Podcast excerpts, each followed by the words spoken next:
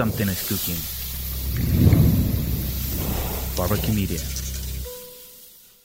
Hola a todos, bienvenidos a otro episodio más de M Podcast. El día de hoy estamos celebrando pues eh, el achievement o el logro de nuestra invitada, la doctora Cristina Domínguez. Ella es una ingeniera civil con mucho conocimiento en la parte de energía, en la parte de ambiente, en la parte de un montón de cosas que nos va a contar ahorita eh, la doctora Cristina. Ella acaba de defender su tesis, que nos va a contar ahorita, y es un gran logro para ella. Pero Cristina, de verdad, muchísimas gracias por tu tiempo, gracias por estar aquí compartiendo con nosotros. Yo sé que estás en Suiza, eh, estás dando de tu tiempo súper valioso, que estás investigando un montón de cosas que vamos a hablar ahorita, pero que nos des tu tiempo para hablar un poquito e inspirar a la gente que está aquí en Guate que te conoce y que te admira, creo que es bastante, habla bastante bien de ti, así que bienvenida, ¿cómo, estás? Muchísimas gracias por la invitación, Marcel. La verdad es que es un honor poder compartir un poquito contigo de mi historia y con la audiencia también y explicarles un poquito sobre, mi trayectoria, más que todo, cómo llegué aquí y qué estoy haciendo actualmente, que creo que, que es algo lejísimo. sí, la verdad es que desde niña tenía pensado que podía hacer algún impacto positivo en el mundo, pero no sabía cómo. Entonces así empezás, ¿verdad? Empezás soñando y viendo posibilidades, oportunidades, pero al final las ves muy lejos a veces. Y, y bueno, pues creo que mi historia es una prueba de que si querés algo y perseveras, lo vas a conseguir. Claro. Mira, a mí me hablaron muchísimo de ti, cabal, cuando estuviste en Guate. Eh, como mencionaba, pues, pues Cristina ahorita está en Suiza, eh, acaba de defender su tesis, que ya nos vas a contar un poquito de eso, que es súper interesante.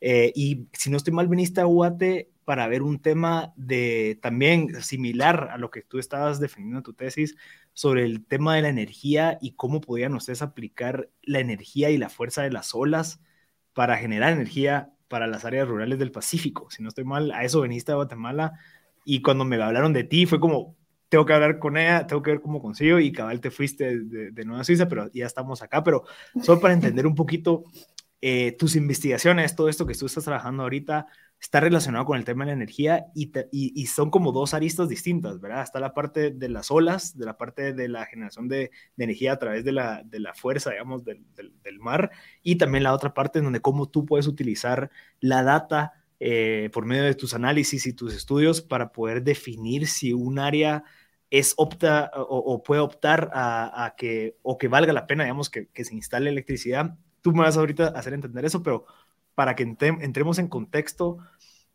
¿cuáles son, esos dos proyectos y, qué problema es el que estás resolviendo? Fíjate que estos dos proyectos, bueno, al final son varios proyectos, no solo son dos. Eh, empezaron en etapas bastante diferentes. Por ejemplo, este de las olas, de generar energía mediante las olas del mar, este fue mi trabajo de graduación de la U en la Universidad del Valle de Guatemala, cuando me estaba graduando de ingeniera civil.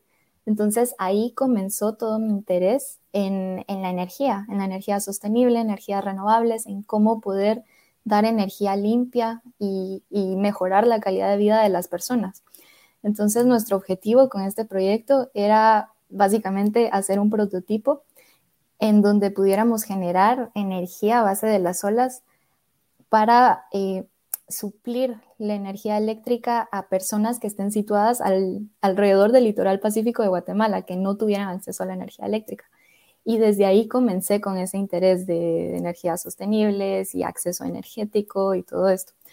Pero esto se quedó como el proyecto de graduación, ¿verdad? Después, ya sabes, cerras la U y te metes al trabajo y olvidas todos estos, olvidas tu tesis.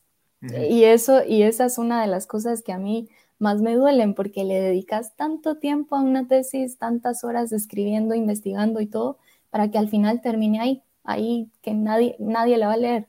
o sea, casi nadie se va a tomar el tiempo de leerla. Entonces, esta es una frustración que yo quería quitarme de encima. Después de, de trabajar en este proyecto en conjunto con otros compañeros, ya me mudé a trabajar más en mi campo, que al final era la ingeniería civil, no tenía nada que ver con energía o electricidad o lo que sea. Entonces me mudé a este campo de, construcción y estructuras, análisis estructural y todo esto, y empecé a trabajar ahí por dos años. Y después dije, bueno, ya que tengo esta experiencia en mi ámbito, ya que hice todo lo que, lo que he hecho, tengo esta experiencia laboral, me gustaría más explorar el tema que había explorado antes en mi tesis, porque ese me interesó bastante. Y así fue como decidí aplicar a una beca y a una maestría para especializarme en el tema de energía y medio ambiente, de ingeniería de energía y medio ambiente en Europa. Entonces, bueno, decidí en primer lugar en Europa porque para ese entonces aún no teníamos tantas carreras especializadas en esto en Guate. Ahorita si te pones a buscar, pues ya encontrás bastantes opciones, ¿verdad? En bastantes universidades. Pero en mis tiempos, ya en mis tiempos ahí no, no tenías tanta opción. Entonces mi única opción era salir, especializarme y buscar alguna forma para devolver ese conocimiento al país. Y así fue como apliqué también a esta beca que esta beca es especializada para darle oportunidad a estudiantes de países en vías de desarrollo a que se especialicen en el área de la energía sostenible. Pero la condición es que después de alguna manera tienen que ver cómo devuelven algo al país, ¿verdad? O sea, no solo buscar oportunidades de beca para irte del país y ya no volver y olvidarte del país porque ya estoy afuera y me quedo aquí, estoy bien y ya. ¿Qué, qué pasa un montón de, veces, ¿verdad? Pero mi objetivo era más, ok, voy a salir, pero de alguna forma tengo que regresar. O sea, regresar mi conocimiento, regresar de alguna manera lo que he aprendido y para eso me fui. Y bueno, decidí estar en este proyecto, en, este, en esta maestría. Y como proyecto de fin de maestría o, o una internship que tenés que hacer al final de la maestría, ¿verdad? me metí a un centro de investigación. Entonces ahí empecé con el ámbito de la investigación, a explorarlo un poquito más. Esto fue en España y el proyecto que estuve analizando era más enfocado a países de la Unión Europea.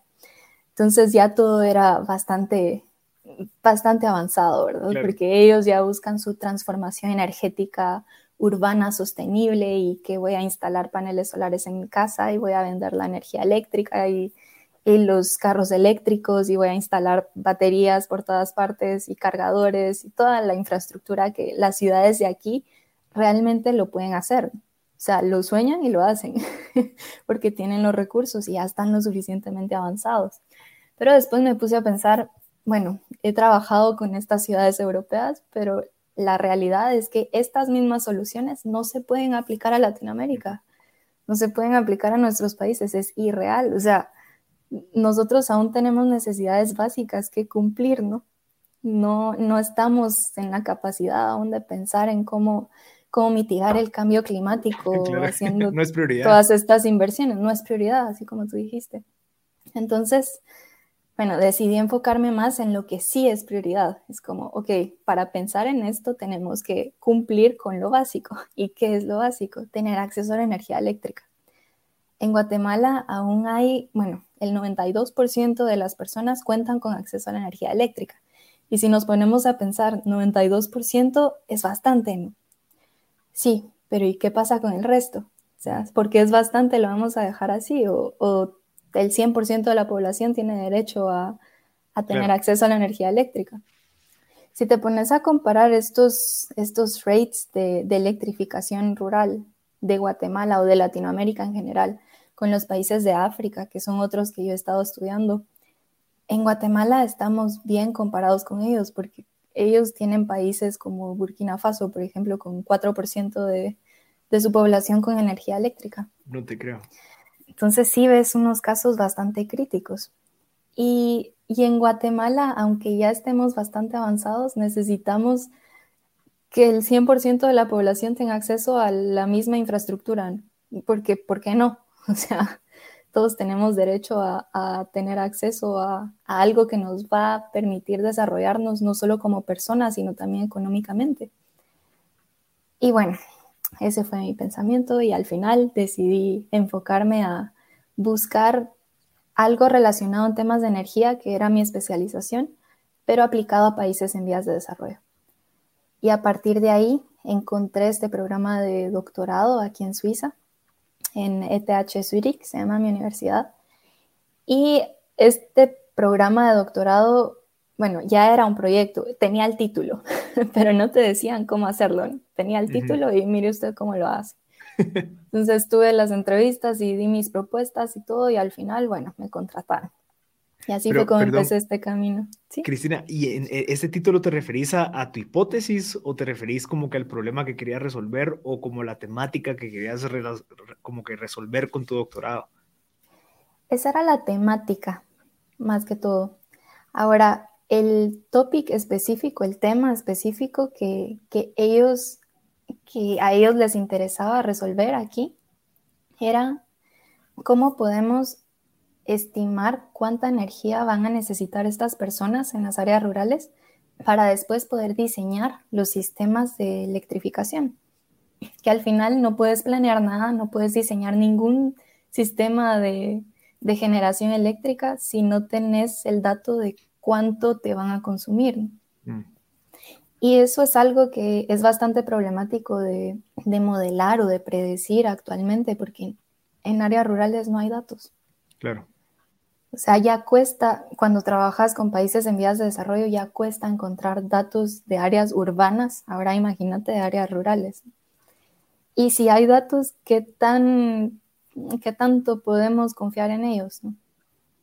¿Y qué tipo de datos son los que buscas? O sea, ¿qué, ¿qué, datos serían como de uso, de, de cuántas personas viven o qué tipo de datos?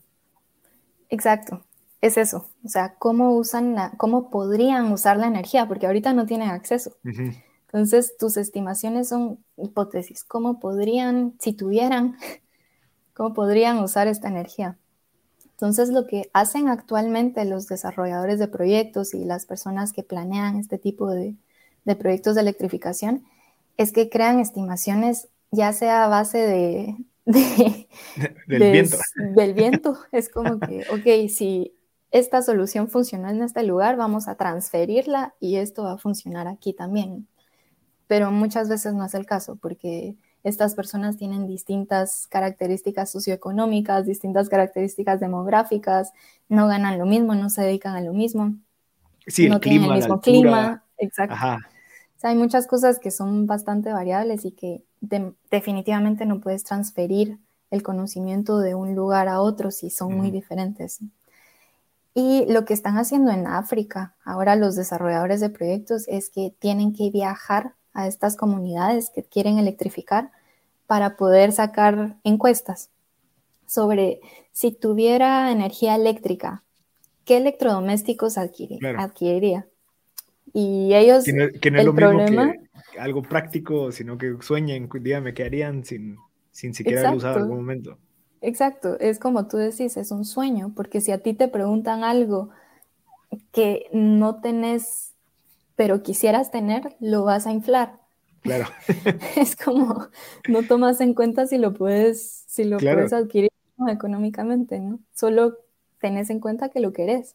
Entonces, el problema con estas sobreestimaciones, digamos, es que al final estos desarrolladores de proyectos se crean una imagen de que, ellos van a consumir bastante. Mm. Entonces tenemos que diseñar los proyectos bastante grandes. Tenemos que instalar tantos paneles solares, tenemos que instalar tanta capacidad de batería, tenemos que instalar, y así empiezan a diseñar un megasistema que al final no se va a usar porque las personas no van a consumir lo que dijeron que van a consumir. Ese era el problema que intentábamos resolver, porque si sobredimensionas el, el proyecto y no te van a consumir, al final todo es pérdida de dinero. Mm, ok. Sí, ellos buscan rentabilidad o ellos buscan como costo de oportunidad, decir, bueno, pudimos haber invertido la mitad en otra área. O Por ejemplo. Por ejemplo, así. O, o, si el proyecto lo está desarrollando la, bueno, el gobierno, por ejemplo. Entonces, todo lo que invirtieron ahí, que no se usó, lo pudieron haber invertido para suplir otras necesidades de la población. Entonces sí tenemos un desfase ahí y tenemos, era un problema y sigue siendo un problema.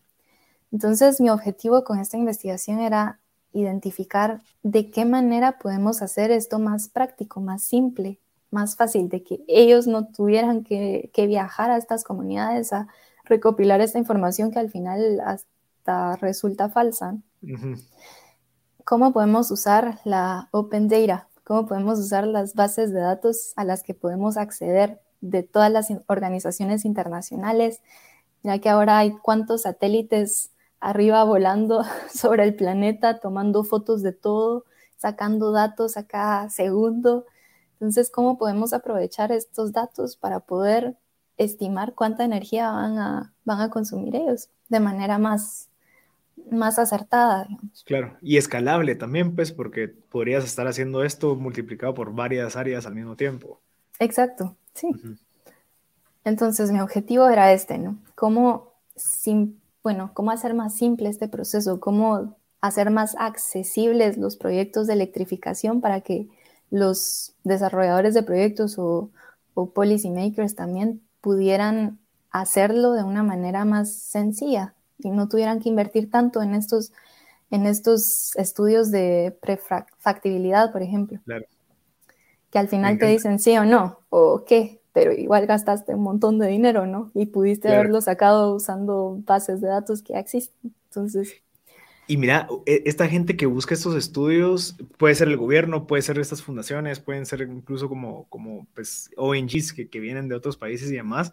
Entonces, al final, un, un factor que no permitía el desarrollo de ciertas áreas rurales era el hecho de que no podíamos hacer tantos estudios como para ver si, si realmente necesitan o cuánto necesitan de consumo eléctrico como para ver si se puede invertir o no. O sea, e, esa, esa parte de, bueno, qué tan fácil o no es hacer el estudio, era una parte importantísima para ver si o no había electricidad o no en el futuro de estas personas.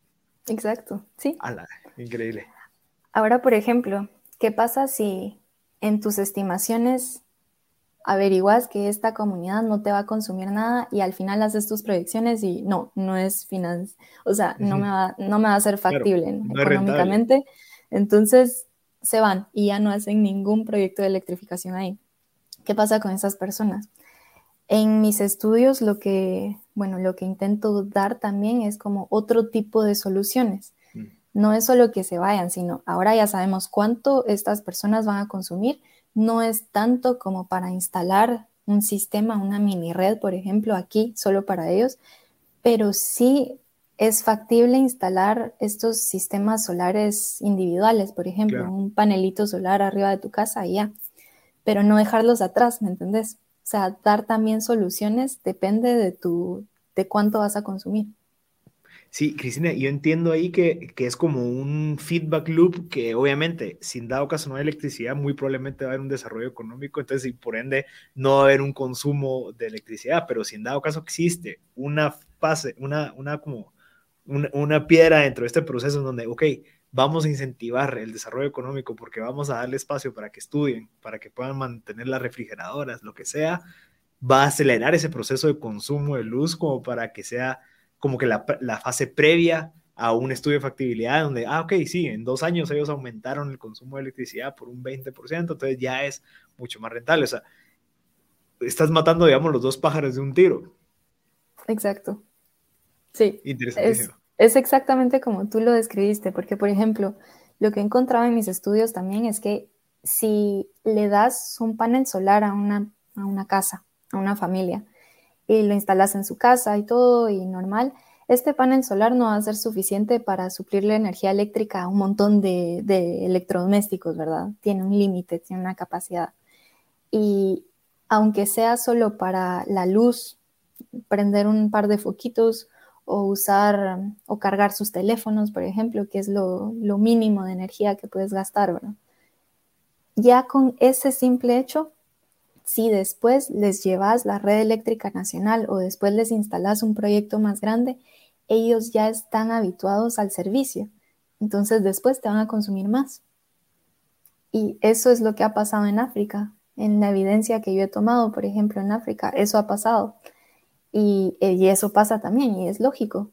Si ya te habituaste al servicio antes, ahora vas a aspirar a más. Claro, porque ya incluso hasta, hasta tus actividades ya están relacionadas con el que ya hay luz, o sea, ya podemos eh, cenar hasta más tarde, ya podemos dormirnos hasta más tarde, ya podemos platicar, eh, incluso, no sé, hasta, hasta estoy seguro que esa electricidad puede funcionar como para temas de agua, temas de, de, de seguridad, o, qué sé yo, que ya es como, que ya es un, entre comillas, como un derecho dentro de la comunidad, y bueno, ahora ya no podemos parar de tener luz como para mantenernos seguros, sino que ahora hay que ver cómo hacemos para seguir manteniendo esto. Exacto, al final mejora su calidad de vida en muchos aspectos. No es solo, mira, es que a veces nosotros vemos la, energía eléctrica como algo que está ahí, que nacimos y ya estaba ahí. O sea, ya, por arte de magia y la usamos todos los días y la estamos usando ahorita para hacer esto y ya no la tomamos en cuenta, es como algo totalmente normal y común. Pero ¿qué pasa con estas personas que no tienen acceso a ellas? Tienen que suplir sus necesidades energéticas de otra forma.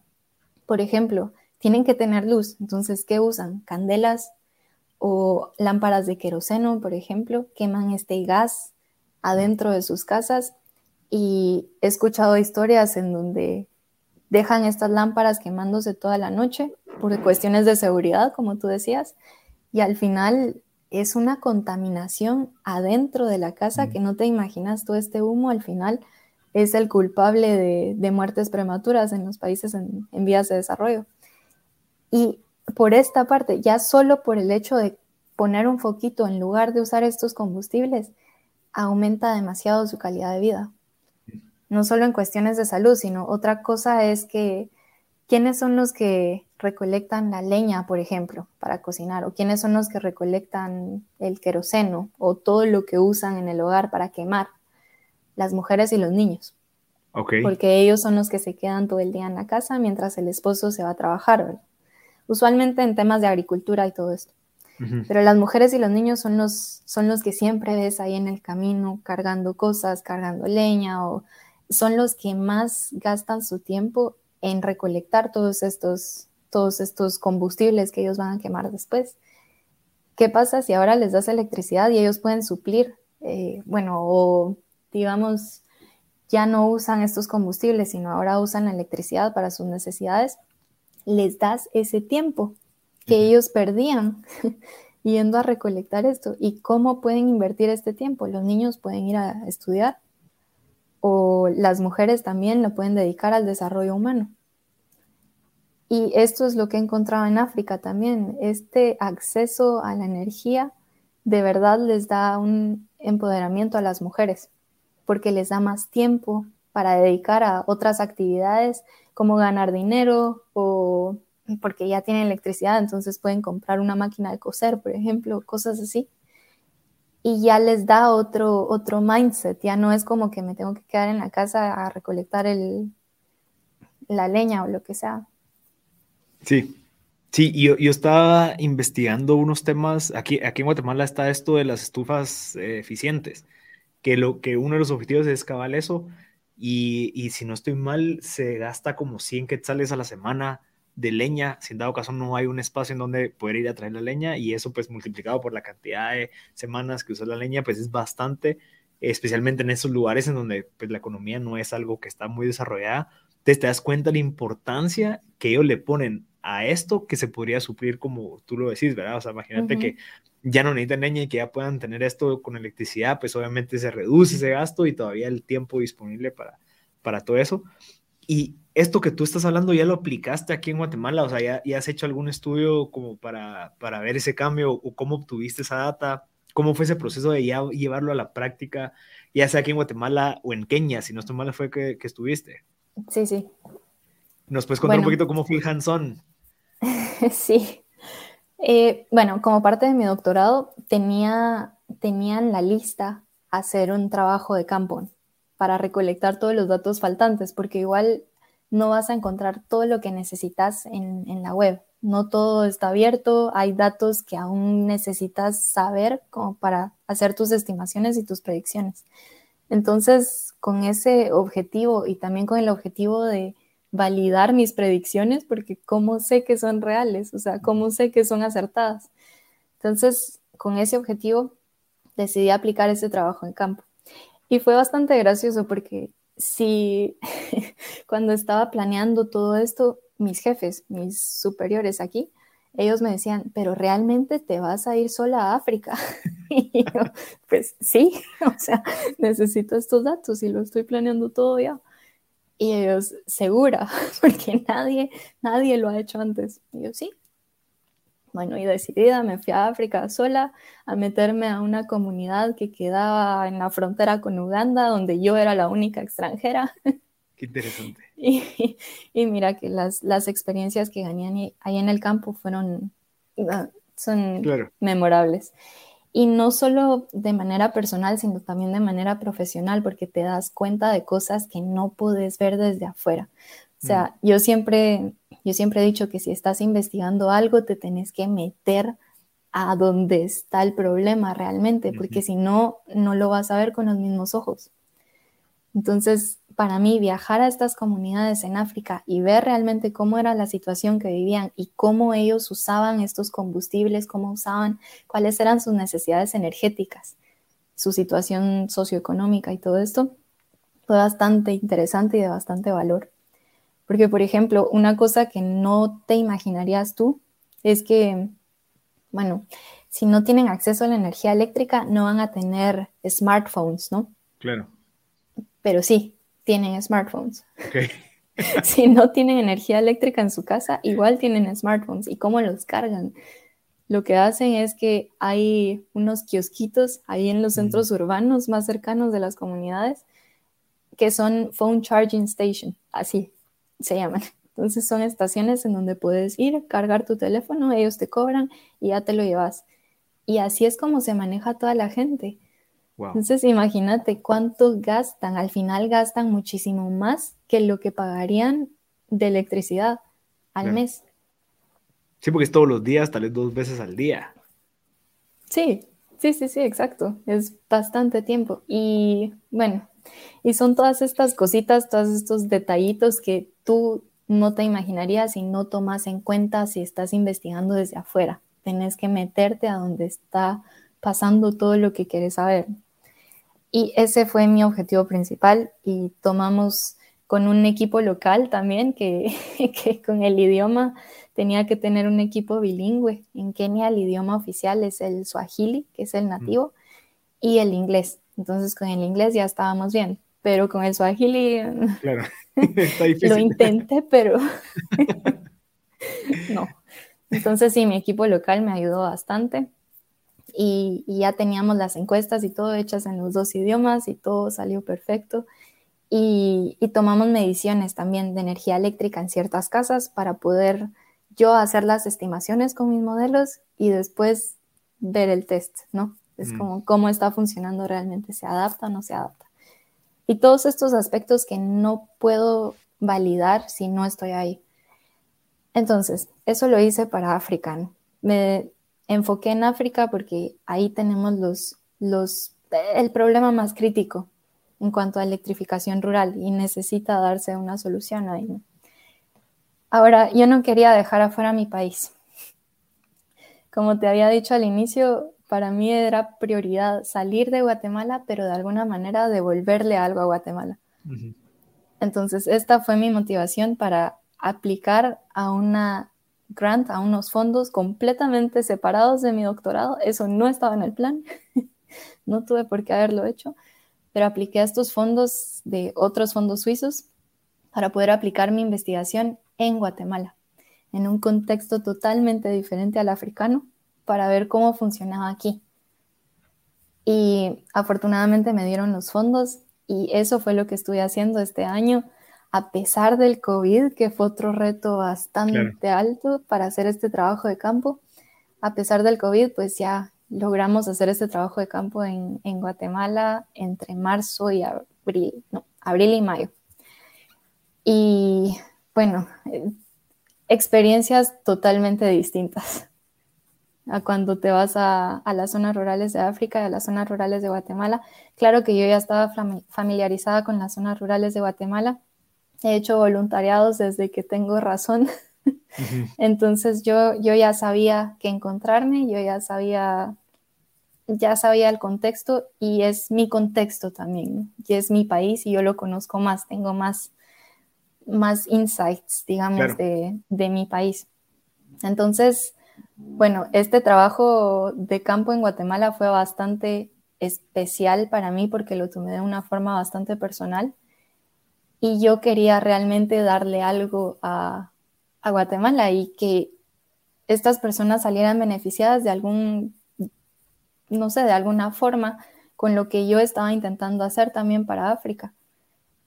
Y así fue como recolecté eh, encuestas también a, los hogares rurales. Le tomé mediciones de energía eléctrica también a bastantes eh, casas para poder validar el modelo y todo. Pero lo interesante de este proyecto de Guatemala es que no solo recolecté información de estas comunidades, sino también ofrecía talleres educativos para poder devolverle a estas comunidades información, porque ellos me estaban dando sus datos. Sí, ¿yo qué les doy a cambio? Claro. Entonces, yo les estaba ofreciendo estos, estos talleres y fue con ayuda de bastantes colaboradores que de verdad fueron mi salvación en Guatemala, ONGs y, y las mismas comunidades, las personas de las comunidades, las que me, me ayudaron bastante con esta investigación y les agradezco bastante. Y bueno, estos talleres eran bastante interesantes porque recolectábamos información cualitativa y no solo cuantitativa, como, como estás acostumbrado en una, en una investigación científica. Entonces, lo que discutíamos eran temas sobre acceso a energía, la energía eléctrica, eh, energías renovables y medidas sobre eficiencia energética también, porque habían bastantes personas que ya tenían acceso a la energía eléctrica. Entonces me interesaba saber cuál era su comportamiento, cómo la usaban y cuáles eran los, los drivers, digamos, para ver cómo es que están usando sus electrodomésticos. Y bueno, como te digo, Paraguate fue, fue algo bastante personalizado y bastante, me lo tomé bastante personal por lo mismo. Y no se acabó ahí el proyecto, sino todavía dimos soluciones. No solo fue de estimar la, demanda energética, cuánto va a consumir la gente, sino también de dar soluciones a todo el país. Entonces hicimos un mapeado de las posibles soluciones de electrificación que se le pudiera dar al país para lograr las metas de electrificación rural, de acuerdo al, Ministerio de Energía y Minas, el plan para el 2032. Ok. Y eh, bueno, fue, fue un roadmap, básicamente lo que, lo que estamos ofreciendo y también eh, desarrollamos un modelo que no solo estima la demanda energética, sino también te diseña la mini red. Ah, no te creo. Basada en energías renovables. Entonces, ese es otro aporte que, que le estamos dando a, a, Guatemala, porque es personalizado con datos de Guatemala. Entonces, esta, todos los resultados y todos estos modelos de la investigación van a ser abiertos al público entonces cualquiera va a poder acceder a ellos, cualquiera va a poder acceder a los datos recolectados también, porque ¿para qué recolectas datos si no los vas a compartir? si después no van a tener una vida en donde se puedan seguir explorando y sacando más soluciones a los problemas sociales que tenemos en el país. Entonces, bueno, esos, esos han sido mis aportes para, para el país y el otro año vamos a sacar oficialmente la publicación de todos estos resultados y de todas estas, todos estos modelos que, que te estoy mencionando, ya personalizados para Guate. Qué, increíble, Cristina. Y al final, qué, qué, orgullo también sentir de que, de que la gente que va a utilizar tus datos se van a parar como en hombros de gigantes porque ya hiciste todo este, este, estas investigaciones, ya te fuiste a, a pues ensuciar un poco las manos y al final esa información es la que o sea, en el mundo científico entiendo que así funciona y es, quiero que la gente construya sobre esto que yo a construir. Tal vez no es solamente, ah, yo quiero resolver todo, sino que, bueno, este pilar puede funcionar para que se construyan otras cosas, ¿verdad? Entonces, qué, qué bonito. Y, y, te quería preguntar, ¿qué similitudes encontraste, digamos, en Kenia, en la parte rural y aquí en la parte rural, que creas que se puedan compartir, entendiéndose que, que de cierta manera el problema es el mismo? Sí, pues como tú dijiste, el problema es el mismo, las necesidades son las mismas. Las, la falta de acceso a la infraestructura es la misma. O sea, al final todos, todos están bajo el mismo contexto. La única diferencia es los combustibles que tienen a la mano para poder suplir sus necesidades energéticas. Por ejemplo, en Kenia era más común que las familias usaran lámparas de queroseno, lámparas de gas, en lugar de candelas, ¿Y por qué? Porque las candelas eran más caras. Mm. Y las lámparas de queroseno, el queroseno lo encontraban en cualquier lugar, en cualquier tendita de ahí de la comunidad. Y en Guate, ¿qué es lo que usa la gente? Candelas. Comúnmente, si se va la luz, también candelas. A pesar de que es más caro. A pesar de que es, sí, bueno, es que los precios de los combustibles varían también. Otra cosa que encontré que es, es, no tiene sentido, la verdad, en Kenia los precios son mil veces más baratos que en Guatemala. En Guatemala el precio de los combustibles, bueno, incluyendo el gas propano y todo esto, es lo mismo, pero muchísimo más caro. Entonces eso lo hace más difícil para la gente, porque por ejemplo, ¿por qué voy a cambiar de usar mi leña que puedo recolectar yo mismo o que puedo pagar mucho más barato a comprar un tanque de gas propano? ¿Cuál es mi motivación? Y no solo están pensando en salud, ¿no? Porque obviamente te perjudica la salud cocinar con leña, pero también no puedo acceder al gas propano, entonces no me queda opción sigo usando leña, está bien, ya. Esto es lo que tenemos diferente y lo que falta impulsar en Guate, pienso, porque, porque sí, si la gente no puede acceder a estos servicios, si la gente no puede acceder a estos combustibles limpios, entonces, ¿cómo esperamos una transición energética limpia? no, no se puede.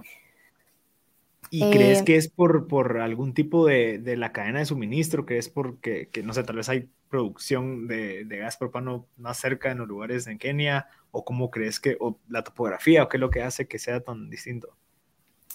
Yo pienso que es eso, es lo mismo, es la cadena de producción lo que, lo que hace que todo se infle también en, en Guate, ¿verdad? Que la mayoría de veces eh, importamos y eso pasa exactamente lo mismo con los paneles solares. Todos los paneles solares que, usamos en Guatemala se importan. ¿Por qué? Porque no tenemos una producción local y eso lo hace muchísimo más caro. Entonces imagínate qué pasaría si tuviéramos una producción local. Impulsaríamos más el uso de los, de los paneles solares y, y bueno, la industria también se, se, beneficiaría porque tenemos producción local. Claro. Qué interesante. Esto, esto es lo que pienso que sí, que influye bastante. La geografía, fíjate que, bueno, uno se imagina, cuando pensás en África, ¿qué es lo primero que te imaginas? Desierto, tal vez. Exacto, una sabana, ¿no? en Kenia no es así. En Kenia tienen, tienen exactamente el mismo clima que en Guate. Es un clima tropical, hay muchísimo verde y te encontrás bosques, otro tipo de bosques tal vez, obviamente, pero hay bastante verde y el clima es bastante húmedo. Entonces, esta es una similitud. Al final estamos hablando de dos contextos bastante diferentes, pero tienen el mismo clima. o sea, las mismas soluciones de, energías renovables pudieran funcionar, tal vez. Ok. Y el tema cultural, ¿qué has visto de distinto? O sea, ¿cómo, cómo ves el tema de, no sé, eh, si eso es parte de la cultura en ambos lugares o cómo han visto la diferencia? Bueno, algo que he notado bastante también es el papel de la mujer en las comunidades rurales. Por ejemplo, en Kenia, la mujer tiene, o sea, obviamente se dedica a cuidar a los niños, se dedica también a recolectar estos combustibles, que es lo que te digo, pero también tienen un ingreso aparte. O sea, en todas las familias, en con las que estaba entrevistando, ellas tenían un rol también en el ingreso económico del hogar. No solo se quedaban ahí y, su rol era cuidar a los niños y cuidar el hogar, no. Entonces ellas sí están saliendo, están pensando un poquito en, en, la superación y eso es lo que, lo que hace que ellas tomen un rol importante en sus hogares. En Guatemala lo que veo es que hay bastantes, hay bastantes personas, hay bastantes mujeres que, toman este rol también, pero pienso que el papel del machismo está un poquito más, más exagerado en, Latinoamérica en general. Uno se imagina que, puede ser peor en África, pero en mis ejemplos creo que eso ha sido, ha sido bastante notorio. Sí, tú, hiciste un, paper relacionado con cómo se puede incentivar o cómo se puede cambiar o acelerar ese proceso de eh, electrificación.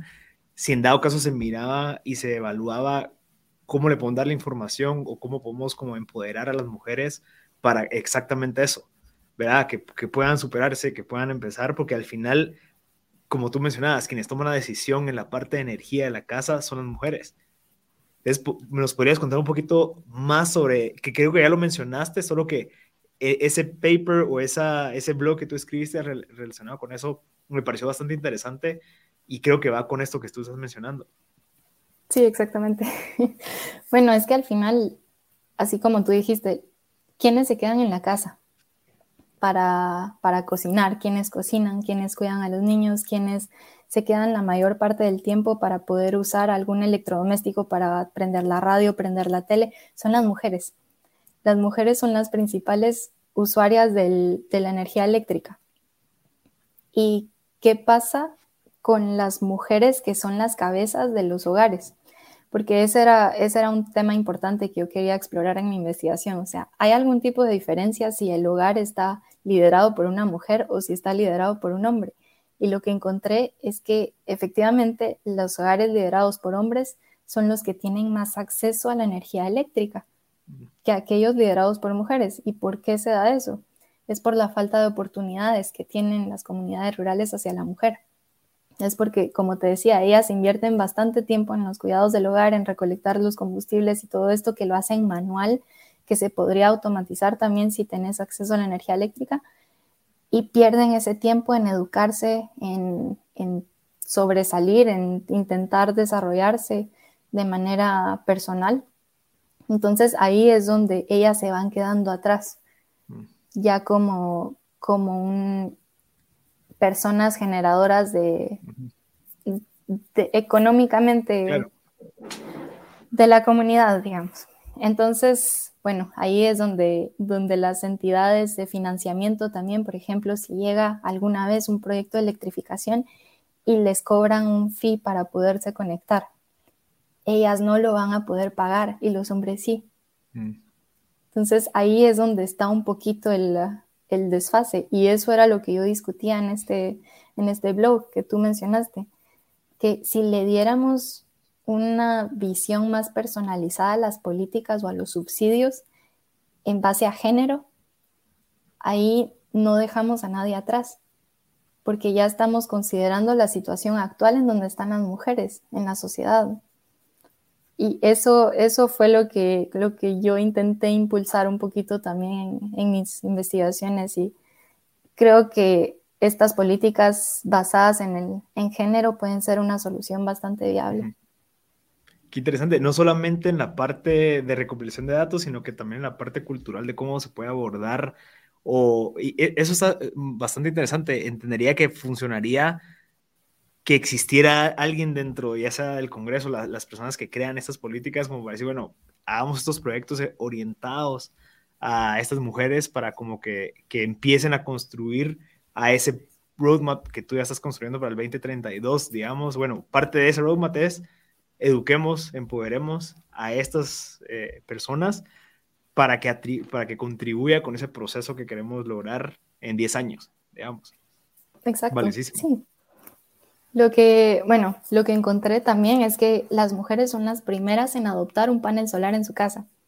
Las mujeres son las primeras en, bueno, ellas duplican el share de los hogares liderados por hombres que se cambian de usar leña a, usar gas propano, por ejemplo, cuando le dan acceso a la energía eléctrica.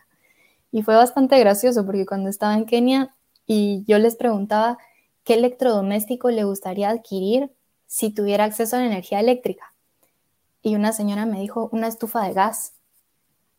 Y yo me quedé como, ok, estufa de gas no usa electricidad, pero sí. Entonces, ellas piensan que el acceso a la energía eléctrica es también o les abre puertas al acceso a otros combustibles más limpios mm. que ellas pueden usar en el hogar. Ahí es donde te das cuenta de, eso, ¿no? O sea, darles acceso a la energía eléctrica les abre también las oportunidades y las opciones.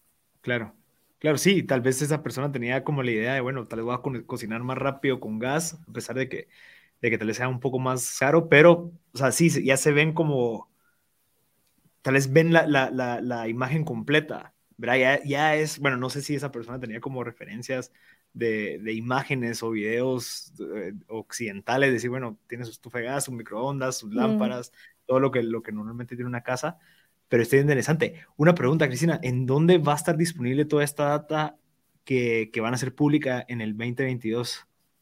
En mi website. En, la tuya personal. Sí, sí, Cristina, sí. Cristina Domínguez, er.com. Er.com, sí. De Hernández, ajá. Mira, eh, los modelos y los datos los voy a tener en un repositorio, o sea, en distintos repositorios, porque son, es de acuerdo a, las leyes aquí de, de Open Data, pero todo va a estar recopilado, todos los datos, todos los papers, todos los links van a estar directamente recopilados en mi website. Entonces, desde ahí podríamos encontrar todo lo relacionado con mi investigación. Ese fue, ese fue uno de los motivos por los cuales hice esto, porque toda la información, todos los papers lo tengo en muchas plataformas, entonces un lugar en donde se pueda encontrar todo. Qué interesante. Mira, y algo que vale la pena mencionar que es en donde estás ahorita tú, bueno, que en donde acabas de concluir tu doctorado, es en esta ETH eh, e Zurich, que entiendo que, que pues han habido muchos profesores, han habido muchos estudiantes que han salido de esta universidad o centro de investigación que han sido pues premiados en, en premios Nobel, que tengo entendido. O sea, estás en la crema de la crema, ahí es en donde deberías de estar. ¿Y cómo, cómo fue que, que, llegaste hasta esto? Porque entiendo que, o sea, has tenido una carrera bien interesante, pues obviamente la del Valle, después te fuiste a trabajar, después te seguiste estudiando, ¿Cómo, ¿Cómo, has hecho como para llegar hasta donde has llegado en la parte de estudios, eh, en la parte de productividad, en la parte de manejo de tiempo, los sacrificios que has, que has llegado para estar ya ahorita pues concluyendo tu PhD en, en esta entidad tan, literalmente, la, si no estoy mal, la mejor entidad de investigación? Bueno, sí ha sido un camino bastante largo. Y claro que lleva sacrificios. El mayor sacrificio es irte del país y dejar a tu mm. familia, porque al final te das cuenta que los vas a ver que una vez al año o dos veces si te va bien y ya. Entonces sí, claro que conlleva bastantes sacrificios y bastante tiempo en buscar oportunidades, porque claro que las oportunidades no te llegan así, así del aire, ¿no? No, las tienes que buscar. Entonces sí, me pasé bastante tiempo, bastantes horas en buscar unas, desde la maestría, una maestría que se adecuara específicamente a lo que yo quería aprender y después un, doctor, un doctorado en donde yo pudiera aplicar todo esto que, te digo, ¿no? que quería devolverle de alguna manera a, a los países en vías de desarrollo algo de conocimiento. Entonces sí, cuesta encontrar estas oportunidades y después cuesta pasar esa barrera mental que te dice, no, jamás te van a aceptar aquí. es, imposible que te acepten aquí. Es, es una universidad top y, y, seguro que tienen miles y miles y miles de aplicantes. Pues igual apliqué, porque ¿qué era lo peor que me podía pasar? Que me dijeran que no. Y, ya, y esa respuesta ya la tenía. Entonces, eso ya no era sorpresa, estaba bien. Y esa ha sido mi, creo que ese ha sido mi, motivación toda la vida, es como aplicar y darle con todo, aunque yo piense que sea imposible, pero igual aplicar porque nada pierdo y el no ya lo tengo. Lo único que puedo conseguir es el sí. Y, así es como, como me he ido. Y en el doctorado, pues así me aceptaron. Yo tampoco me la creía. ¿Y crees que usaste algo más? Algo más, digamos, entiendo que los estudios, entiendo que el esfuerzo y demás, pero ¿crees que existe una, algo más afuera de eso en donde, bueno, tal vez buscar contactos, eh, hablarle a personas claves, eh, hacer estas prácticas en estos lugares, pues ser voluntaria en, digamos, en Techo por mi país y demás, como, como no solamente es el camino recto, sino que también hay, habilidades que, que, fuiste trabajando a, la par eh, como paralelamente? Definitivamente. Sí, o sea, no todos son notas. Obviamente, claro. en, el, en el camino académico, tú te imaginas que si sacaste solo 100 en tu carrera universitaria, te van a elegir en cualquier, te van a aceptar en cualquier universidad y no es así, porque 100 tienen 10.000 más. O sea, los 100 no te hacen diferente. Lo que te hacen diferente son tus actividades extracurriculares. Y era lo que tú decías, los voluntarios que hiciste, los, eh, bueno, las aprender nuevos idiomas también, eso te añade bastante, te añade todas las outreach activities que tienes, por ejemplo, si diste presentaciones aquí, si te metiste a estos cursos solo porque sí, a estos MOOCs o lo que sea, solo para adquirir un conocimiento, llevar un curso en línea o cosas de algo que te interesa y de algo que te puede beneficiar en la carrera que estás buscando. Esos fueron mis puntos clave, creo. Ir buscando unas opciones de cómo prepararme de manera indirecta a lo que yo había planeado. Y así fue como saqué bastantes cursos, así como fue como saqué eh, carreras, no carreras, sino cursos también de lenguajes y cosas así, que después me ayudaron bastante y le pusieron algo más a mi currículum que no solo eran las notas, ahí ya se complementaba un poco. Y sí, creo que, creo que para todos los que estarían interesados en desarrollar una carrera no solo de investigación ni científica, sino una carrera en lo que realmente se sientan apasionados, no solo se enfoquen en las notas. O sea, obviamente las notas le dan un peso bastante importante, pero también enfóquense en otras cosas que le pueden agregar valor a su carrera profesional y personal, porque al final, ok, pasan los screens de, los currículums y qué, cuál es la siguiente etapa, una entrevista. Y en la entrevista, ¿cómo se van a defender si en lo único que pensaron eran las notas? Todos los soft skills, digamos, todos esos, todos esos hábitos y todo lo que ya fueron acumulando las experiencias, todo eso es lo que al final les va a servir para poder conseguir las posiciones que quieren. Sí, y, sabes cómo lo veo también, que todos estos MOOCs o todas estas cosas extras, los libros, así que, que, que, vas consumiendo en el camino, digamos en tu caso, sociología y entender como que a la parte humana, eh, al final como que te ayuda a tener un mejor resultado porque entonces ya puedes obtener información distinta de otros lugares.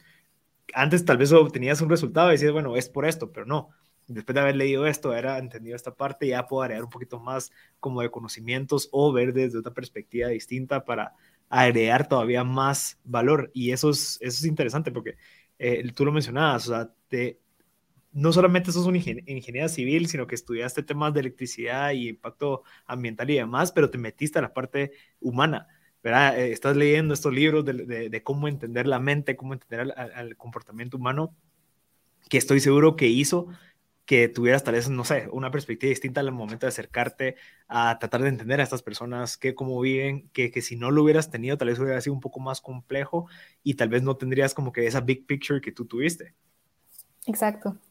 Eso creo que fue algo de bastante valor en mi, en mi doctorado, porque no solo era la parte de ingeniería, porque nosotros como ingenieros tendemos a pensarlo todo de una manera bastante tosca, de una manera cuadrada, ¿no? Los números y los números y ya y ahí está lo técnico y eso es el resultado y punto. Pero no, en mi caso yo tenía que investigar cómo estas personas se iban a comportar de una manera hipotética, ¿no? Y después, claro, que sacar resultados cuantitativos y todo lo que querrás, pero tenía que entender cuáles eran las necesidades de estas personas. Y por eso es que te, te mencionaba que estaba interesada en modelar el comportamiento humano, cuando ellos van a aprender una luz en su casa, cuándo van a prender la tele, en qué momentos del día y así. Para todo esto me ayudaron bastantes libros de comportamiento humano que además me interesaron muchísimo. Aprendí aspectos sociales también, que no es lo mismo brindar una solución técnica si al final, muy, por muy bonita que esté y muy idealizada que esté, las personas no la van a adoptar porque por aspectos culturales o sociales o cosas así. O sea, a veces no funciona la tecnología, una tecnología, si no estudias bien cuál es tu mercado. Entonces, para mí todo esto era bastante esencial y bastante complementario y nada que ver con temas de ingeniería, claro. pero aprendí bastante de estos temas que sí me ayudaron a ver todo de una manera más holística, más general. Y también, y también ayudas a moldear también como a, hacer que tu cerebro sea un poco más flexible, ¿verdad? O sea, vengo estudiando ingeniería y todo números y números y entonces de la nada te metes a la parte más creativa de tratar de entender el comportamiento humano que al final pues es, es, es demasiado amplio, pero te permite, no sé, como tener esa habilidad de, de bueno, puedes cambiar de chip y probar hacer algo distinto. Eso es lo más bonito de hacer investigación para mí, porque no te tenés que estar con un tema para toda tu vida, sino puedes explorar tantas cosas desde tantos puntos de vista en base a tu experiencia y también con estos trabajos de campo que estuve, que estuve adquiriendo también más conocimiento desde ahí, desde donde pasa el problema. Creo que todo esto le, le da bastante valor a, a, mi doctorado y creo que no fue un doctorado tan común tampoco.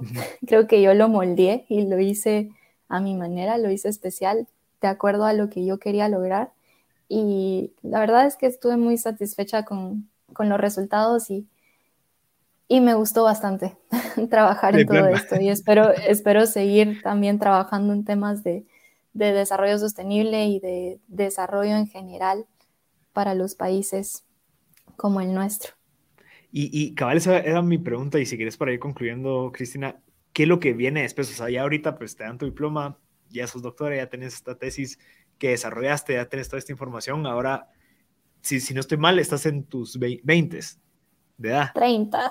En tus 30, va, ya estás en tus 30, o sea, te quedan, o sea, te queda muchísimo tiempo como para, para ver qué, o sea, siento que lograste algo en donde tal vez ahorita la gente está empezando a soñar a los 30, bueno, a un doctorado, a una maestría, pero ya tú concluyendo esto, ¿qué es lo que sigue? O sea, ¿hacia dónde vas?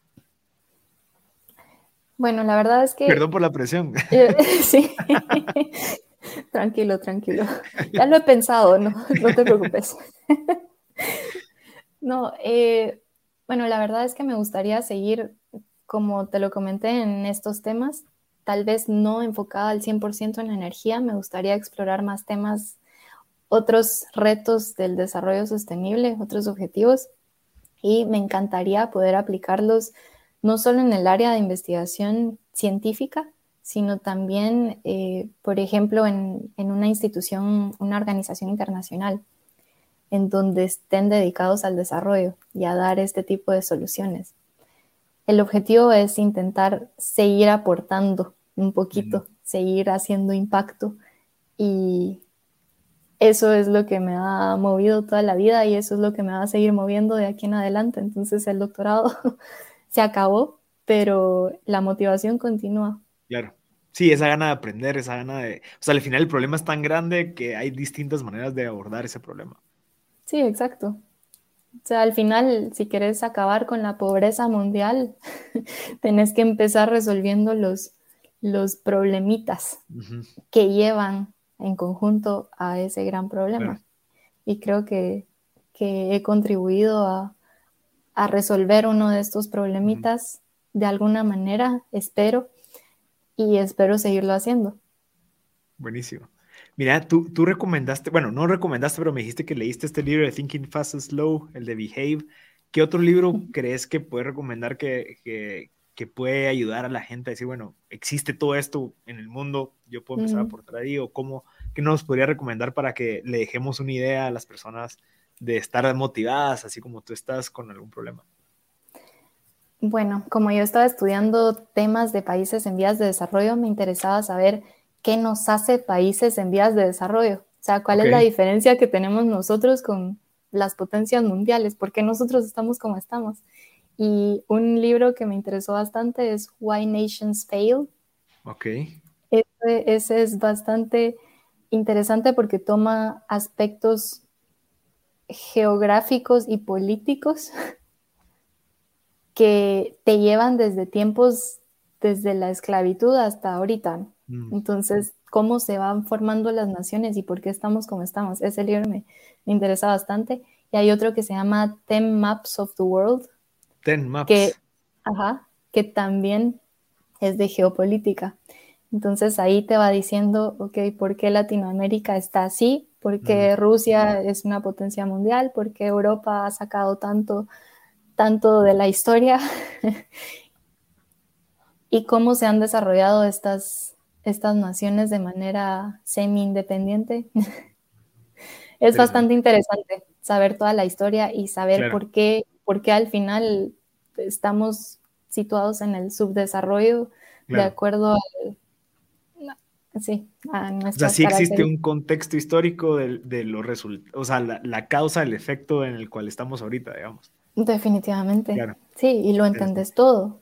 Todos, Todo parece lógico. Ya. Al final. Pero espero que, que, la gente se motive, no, no que se quede así. o sea, al final eso te tiene que servir como para motivarte y tratar de entender para encontrar algo. Para encontrar soluciones. Es que para eso es que yo, lo, yo los leí. O sea, a mí me, me, interesaba saber por qué estamos como estamos realmente. O sea, cuáles son los problemas que tenemos que resolver desde la raíz. Me encanta. Cristina, ¿y cómo te pueden contactar? Entiendo que tenés un sitio web que es en donde pueden encontrar pues todos tus papers, pueden encontrar un poco de información de ti. Cristina Domínguez R de hernández.com. Eh, ahí te pueden contactar, hay un bloque de contacto para que puedan pues acercarse contigo, ya sea para una entrevista, ya sea para pues ver algún tipo de proyecto que, que, que te, que, pues, te puede interesar. Em, ¿Qué es lo que estarías buscando tú ahorita? O sea, ¿qué necesidad tenés que alguien de la audiencia tal vez te pueda ayudar eh, como para los siguientes steps que tenés tú en mente? Bueno, creo que siempre es, siempre es bien, bienvenida la colaboración. en mis próximos proyectos científicos o de investigación o los próximos proyectos en los, los que vengan en el camino, la verdad, pues sí voy a estar bastante interesada en aplicarlos en Guatemala aún, porque creo que es, es bastante, como te digo, es un tema personal. Entonces, no importa en dónde esté, siempre voy a querer hacer algo en Guatemala y por Guatemala. Y creo que es bastante interesante si, si, la gente me contacta para ver si quiere participar en alguno de estos proyectos. Siempre estoy buscando voluntarios, por ejemplo, para, para que trabajen conmigo, para que escriban conmigo también publicaciones científicas, estudiantes motivados de cualquier universidad que quieran eh, trabajar en, en, este ámbito, también me pueden hablar para, para poder darles un poquito de, de mi experiencia, para los que quieran también eh, o están pensando en buscar alguna carrera fuera del país para especializarse y después regresar algo de sus conocimientos al país, alguien que quiera platicar sobre eso, yo estoy abierta a cualquier tipo de, de conversación. Entonces, cualquier contacto es bienvenido tenerlos ahí entre la lista, entre el radar para los próximos proyectos que se lleven a cabo en Guatemala sería bastante valioso. Buenísimo. ¿Y, inversionistas o gente que quiera como, como fondear esos proyectos también necesitas? Pues sí, claro que los fondos de los proyectos de, de, investigación siempre son necesarios. Lastimosamente en Guatemala estos son bastante pocos. Y eh, sí, es, es bastante necesario llevar a cabo este tipo de proyectos para lograr el desarrollo del país y creo que si hay entidades privadas que estén interesadas en llevar a cabo alguno de estos proyectos, también es, es bienvenido. Buenísimo. Buenísimo, Cristina. De verdad, te, agradezco muchísimo por tu tiempo. Eh, espero que, que, logres todo esto que, que, que estás pues, haciendo. Eh, al final, van a ser nuestros hijos quienes, quienes, quienes están a agradecer, ¿verdad? En algún momento, y bueno, gracias a esta persona que hizo esta investigación, pues se logró avanzar en esto, porque al final es algo que, que nos va a afectar siempre si no se resuelve.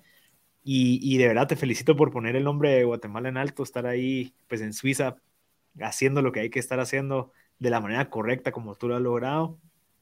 Y pues ya sabes que contas con nosotros, eh, si necesitas cualquier apoyo, contacto, pues aquí estamos a las órdenes y de verdad gracias por inspirarnos a, bueno, sí se puede, o sea, al final sí se puede, obviamente hay un gran trabajo detrás, hay grandes sacrificios, pero con esa pasión y con esa gana de querer aprender, o sea, se puede. Así que gracias por dejarnos ese mensaje y obviamente mucha información sobre este contexto que nos acabas de definir y te agradezco bastante por tu tiempo, Cristina. Yo sé, no sé qué horas son allá y tú ahorita pues no estás dando tu tiempo, pero te lo agradezco bastante. Muchísimas gracias, muchísimas gracias por la invitación. Fue un placer hablar contigo y de verdad sigamos en contacto. Gracias, Cristina.